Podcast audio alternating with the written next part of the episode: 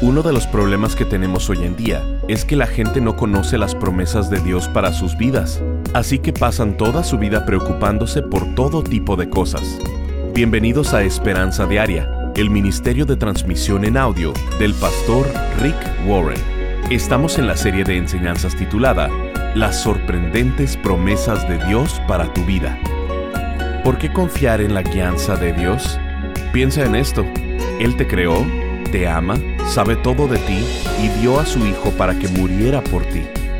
Si Dios hizo todo esto, ¿por qué te pediría que hicieras algo equivocado? ¿Por qué te enviaría en una dirección que no es la mejor para tu vida? Dios quiere lo mejor para ti. Es completamente confiable y seguro. Él tiene la perspectiva de tu vida y de tu futuro que desesperadamente necesitas. Escuchemos al pastor Rick en la segunda parte de la enseñanza titulada Las promesas de Dios para tu futuro. ¿Por qué menciona que no tengamos amor al dinero y que estemos contentos con lo que tenemos? Bueno, él dice, si yo estoy aquí, ¿de qué te preocupas? ¿No crees que puedo satisfacer tus necesidades? Una de las cosas que aprendí al crecer fue que cada vez que yo iba a comer con mi papá, él siempre pagaba la cuenta. Yo no me tenía que preocupar por pagar la comida o la cena con mi papá. Tu Padre Celestial te dice, estoy contigo, ¿de qué te preocupas? No te voy a abandonar. ¿Te preocupas por pagar los servicios? ¿No crees que yo te puedo ayudar con eso? Nunca te dejaré, nunca te abandonaré. Muchas personas le temen al futuro, pero los cristianos pueden ser las personas más seguras con respecto al futuro. ¿Por qué? Porque el Señor es quien nos ayuda. No temeré porque ¿qué me podrían hacer las demás personas? Uno más Dios equivale a la mayoría. Si le agrado a Dios y me agrado a mí mismo, si no te agrado, ¿qué crees? Ese es tu problema. ¿Cómo la ves? Dios dice, yo estaré contigo, te amo, Así que no importa lo que suceda en el futuro, no lo vas a enfrentar solo. Esta verdad reconfortante que acabo de compartir con ustedes se llama la fidelidad de Dios. Dios no solamente es un Dios bueno, también es un Dios fiel. Eso quiere decir que Él cumple su palabra y siempre hará el bien en tu vida. Es parte de su carácter. Él siempre cumple sus promesas. Si puedes escribir esto, busca algo donde puedas escribir esto. Si estás luchando con ansiedad y preocupación en tu vida, escribe esto. Cada temor es un mal entendido de quién es Dios y de lo que ha prometido. Si supieras realmente quién es Dios y lo que ha prometido, no tendrías miedo, no estarías ansioso por el futuro, no estarías preocupado o nervioso de lo que pasaría mañana, porque si realmente supieras quién es Dios y lo que ha prometido hacer en tu vida, no tendrías temor. Las seis promesas que veremos a continuación van a disminuir de manera dramática tus temores. Porque sabemos que la palabra de Dios es eterna, entonces sabemos que podemos confiar en sus promesas. Estas son seis promesas para tu futuro. Número uno, Dios promete guiarme en medio de la confusión. Dios promete guiarme en medio de la confusión. Una de las cosas que puedes predecir acerca de tu futuro es que vas a tener que tomar muchas decisiones, vas a tener muchas elecciones, y algunas de ellas serán difíciles e incluso confusas. ¿Deberías tomar ese trabajo? ¿Me debería mudar de ciudad? ¿Debería comprar esa casa? ¿Me debería casar con esta mujer? Hay algunas decisiones que cambian la vida y muchas veces nos podemos ver confundidos por ellas. Nos confundimos porque son decisiones atemorizantes y lo son porque tenemos miedo. ¿Qué hay si tomo la decisión equivocada? Y nos quedamos atrapados en nuestra confusión y podemos pensar, ¿con quién puedo hablar? ¿Habrá alguien que me pueda ayudar en esto? Tal vez pueda hablar con mis amigos. Pero el problema es que probablemente piensen de la misma manera que tú. Es por eso, por lo que son tus amigos. Probablemente están igual de confundidos que tú. Solo existe una autoridad. Y esta autoridad siempre está en lo correcto y completamente confiable. Y ese es tu creador. Si quieres conocer el propósito de algo, debes preguntarle al inventor. Dios conoce el propósito para el cual Él te creó. Esto es lo que dice Proverbios 3, 5 y 6. Confía en el Señor con todo tu corazón, no dependas de tu propio entendimiento, busca su voluntad en todo lo que hagas y Él te mostrará cuál camino tomar. Te pregunto, ¿realmente confías de todo corazón? ¿Por qué confiar en Dios? Bueno, piensa en esto. Él te creó, te ama, sabe todo de ti, él dio a su Hijo para que muriera por ti. Si Dios hizo todo eso y le importas mucho, ¿por qué te pediría que hicieras algo equivocado? ¿Por qué te enviaría en una dirección que no es la mejor para ti? Dios quiere lo mejor para ti. Es completamente confiable y seguro. Él tiene la perspectiva de tu vida y tu futuro que tú desesperadamente necesitas. Es como cuando estás manejando en una carretera para subir una montaña. Tienes prisa porque quieres llegar a la cima, pero te ves atorado detrás de un hombre mayor con un camper. Él va disfrutando el camino a 10 millas por hora. Él no tiene prisa por llegar a ningún lado. Solamente ve por la ventana y habla con su esposa. Mira, Mabel, un tronco. Él no tiene prisa y te dices a ti mismo, debo pasarlo, pero es un camino con muchas curvas y no tengo idea de lo que viene adelante. Y luego piensas, sería genial tener ese helicóptero del desfile del cual habló Rick. Tener a alguien en lo alto que pudiera ver todo el camino y que me hablara por radio para decirme, ¿sabes? Es seguro. Lo puedes pasar. Puedes adelantarte porque yo sé lo que sigue en el camino. Esa es la perspectiva que necesitamos tener la única manera de tener la perspectiva de Dios es en su palabra. Está en la Biblia. La voluntad de Dios es la palabra de Dios. Si quieres saber su voluntad, tienes que conocer la palabra de Dios. Vamos a ver la segunda promesa. Dios promete ayudarme cuando sea tentado. Dios promete ayudarme, no solo cuando estoy confundido, sino también cuando soy tentado. Esta es la segunda promesa acerca de tu futuro. Dios promete ayudarme cuando sea tentado. Otra cosa acerca de tu futuro es que vas a seguir teniendo las mismas viejas tentaciones. Odio decirte esto, pero espero que te vuelvas mejor resistiéndolas. Pero vas a tener las mismas tentaciones por el resto de tu vida. Las debilidades que tienes hoy probablemente lucharás con ellas por el resto de tu vida. Como lo dije, te volverás mejor, pero por ejemplo, si tienes una predisposición a ser controlador, que en cada situación tiendes a intentar controlarlo todo, vas a ser tentado a hacer eso el resto de tu vida. Y como dije, espero que te vuelvas mejor y no caigas mucho en esto, pero serás tentado a hacer esto por el resto de tu vida. Si eres tentado a estar deprimido, probablemente lucharás contra eso toda tu vida. Si eres tentado a ser arrogante, a no escuchar, a lo que sea en la vida como cuando dices tengo una tendencia a ser ansioso, bueno, si tienes esa tendencia, probablemente serás tentado a preocuparte el resto de tu vida. Esperemos que mientras sigas creciendo en Cristo, te vuelvas mejor. Pero si tienes un problema con la ira y dices, tiendo a explotar, tiendo a perder mi temperamento fácilmente, entonces vivirás en esta tentación el resto de tu vida. Pero Dios promete que te ayudará. Esto es algo bueno. Les voy a dar las malas noticias, las buenas noticias y las mejores noticias acerca de la tentación.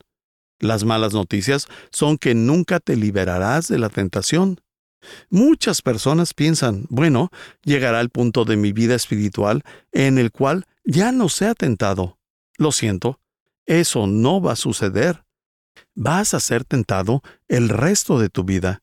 De hecho, me he dado cuenta de esto. He caminado con el Señor, he sido amigo de Jesús por 50 años. ¿Sabes lo que he descubierto? Entre más maduro soy, Satanás intenta tentarme más. porque Él no se va a interesar si no estás haciendo nada. Pero si estás haciendo una diferencia con tu vida, Él realmente se irá sobre ti. De hecho, entre más maduro seas, más tentado serás. Tienes mejores recursos, sabes cómo lidiar con ellas. Significa que ya no caes en ellas, así que van a incrementar.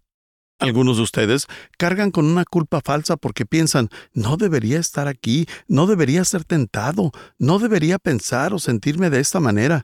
Bueno, eso no es verdad, porque no eres responsable de cada pensamiento que llega a tu mente. Eres responsable de lo que haces con ese pensamiento.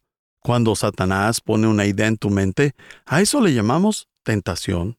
Cuando Dios te da una idea, y te sugiere algo en tu mente, a eso le llamamos inspiración, tentación, inspiración y tus propios pensamientos. ¿Alguna vez les ha pasado que están orando acerca de algo y de repente les viene a la mente el peor pensamiento que se les puede ocurrir y te preguntas, ¿de dónde vino eso?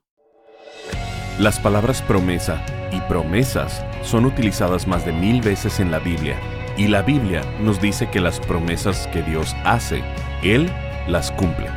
Las promesas de Dios son como una póliza de seguros. Cuando cuentas con una póliza de seguros y sabes cuál es su cobertura, ya no te preocupas por lo que tengas que enfrentar. Ya sea una enfermedad o un accidente, cuando sabes que tienes cobertura, vives relajado. Pero si no sabes qué es lo que tu póliza de seguros cubre, entonces vives angustiado Dios quiere que conozcas sus promesas y vivas tranquilo. Por esta razón el pastor Rick ha creado la serie de tres enseñanzas titulada Las sorprendentes promesas de Dios para tu vida. Nos encantaría mandarte esta serie de conferencias en formato MP3 de alta calidad descargable. Solo visítanos en pastorricespañol.com o llámanos al 949-713-5151 para contribuir económicamente con Esperanza Diaria con cualquier cantidad y te enviaremos estas tres enseñanzas. Las promesas de Dios para la generosidad, las promesas de Dios para tu futuro y las promesas de Dios cuando temes fracasar. Llámanos al 949-713-5151 o visítanos en pastorricespañol.com. Al estar ahí, te invitamos a suscribirte a su devocional diario y enlazarte con sus redes sociales. Si quieres hacerle saber al pastor Rick la manera en que estas transmisiones han tocado tu vida, escríbele a esperanza@pastorrick.com. Ahora, volvamos con el pastor Rick y escuchemos el resto del mensaje del día de hoy. Entre más maduro soy, Satanás intenta tentarme más porque Él no se va a interesar si no estás haciendo nada. Pero si estás haciendo una diferencia con tu vida, Él realmente se irá sobre ti. De hecho, entre más maduro seas, más tentado serás. Tienes mejores recursos, sabes cómo lidiar con ellas. Significa que ya no caes en ellas, así que van a incrementar. Algunos de ustedes cargan con una culpa falsa porque piensan, no debería estar aquí, no debería ser tentado, no debería pensar o sentirme de esta manera. Bueno, eso no es verdad, porque no eres responsable de cada pensamiento que llega a tu mente. Eres responsable de lo que haces con ese pensamiento. Cuando Satanás pone una idea en tu mente, a eso le llamamos tentación. Cuando Dios te da una idea, y te sugiere algo en tu mente, a eso le llamamos inspiración, tentación, inspiración y tus propios pensamientos. ¿Alguna vez les ha pasado que están orando acerca de algo y de repente les viene a la mente el peor pensamiento que se les puede ocurrir y te preguntas, ¿de dónde vino eso? ¿A alguien le ha pasado? Claro que sí. Si dices que no, eres mentiroso porque a todos les pasa. Estás intentando orar y de la nada algo sale. No eres responsable de eso. Eso fue la parte de Satanás. Solo fue una idea. Martín Lutero dijo, no puedes evitar que los pájaros vuelen sobre tu cabeza, pero puedes evitar que aniden en tu cabello. No me debería sentir culpable de ese pensamiento que tuve. Satanás lo arrojó ahí rápidamente, así que puedo decir, Ya sé de dónde provino eso. Salte de ahí. Y te deshaces de ello. Las malas noticias son que serás tentado toda tu vida.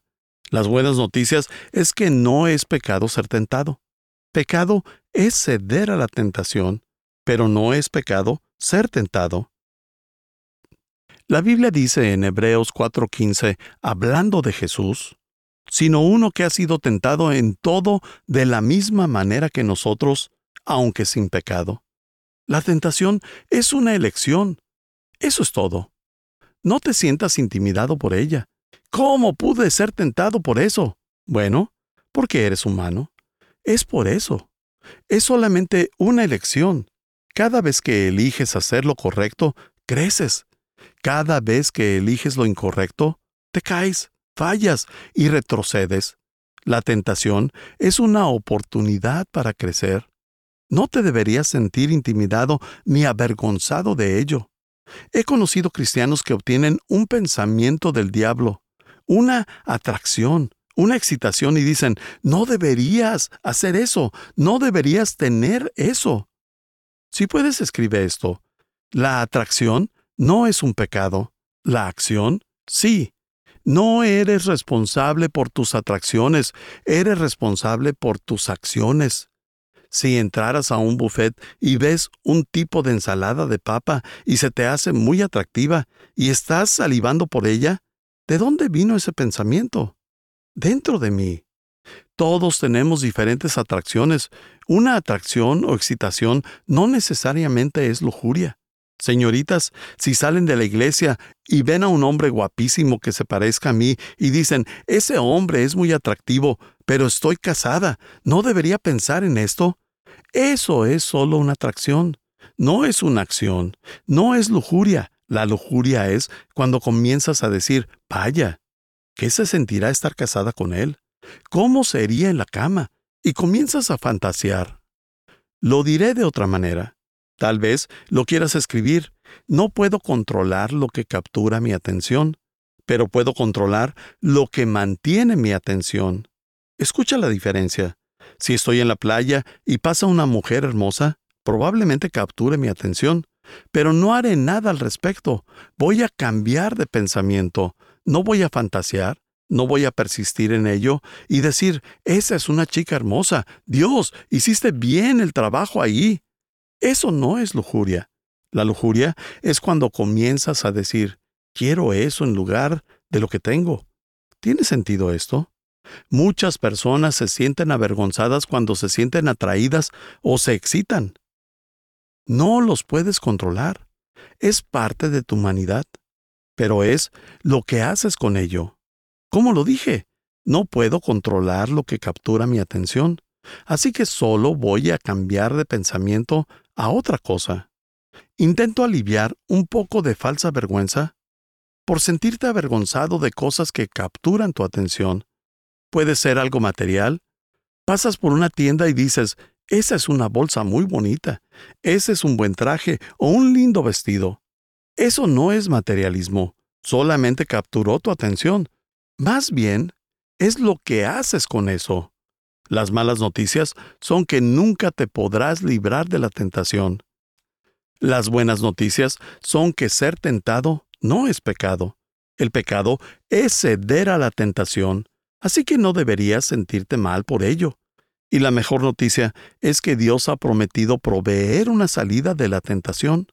La Biblia dice en 1 Corintios 10:13, las tentaciones que enfrentan en su vida no son distintas de las que otros atraviesan, y Dios es fiel. No permitirá que la tentación sea mayor de lo que puedas soportar. Cuando sean tentados, Él les mostrará una salida para que puedan resistir. Yo sé que Satanás te dice, nadie más se siente como tú, nadie es tentado de esta manera, de todas estas maneras te quiere aislar. La Biblia dice, no, todos tenemos las mismas tentaciones.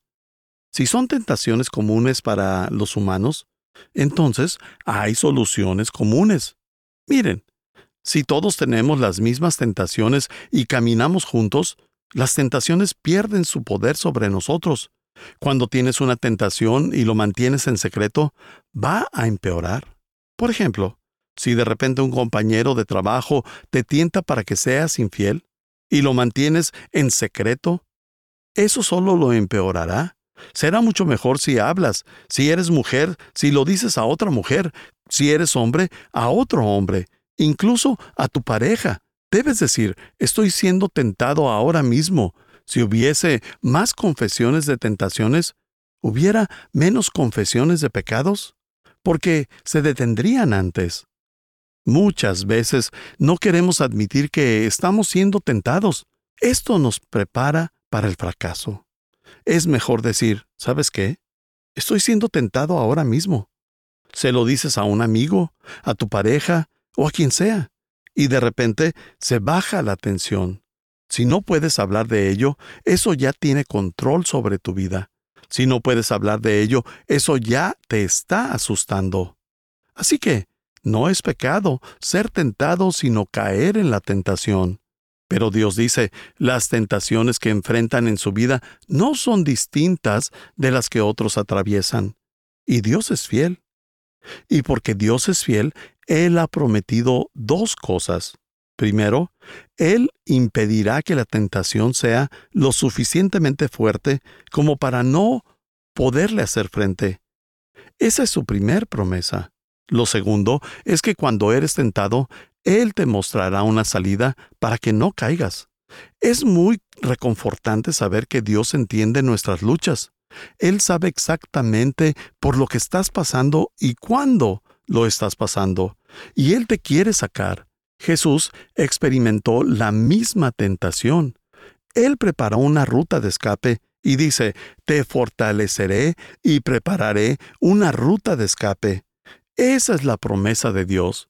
Muchas veces me dicen, Rick, he caído, fallé, no pude contenerme. La tentación fue demasiado fuerte y no me pude resistir. Cuando me dicen eso, sé que no me están diciendo la verdad y que no están siendo honestos consigo mismos. ¿Por qué? Porque Dios dice, no voy a permitir que la tentación sea mayor de lo que pueden soportar. Y también dice, con cada tentación les mostraré una salida para que puedan resistir. No era que la tentación era mayor a lo que pudiera soportar. Tú no quisiste resistirla. Quisiste ceder y no estás siendo honesto contigo mismo.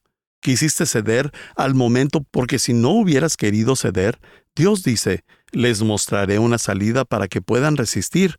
Así que no es verdad decir que la tentación fue demasiado fuerte. Tú quisiste dejarte llevar. Segunda de Tesalonicenses 3:3 dice, pero el Señor es fiel. Él siempre cumple sus promesas.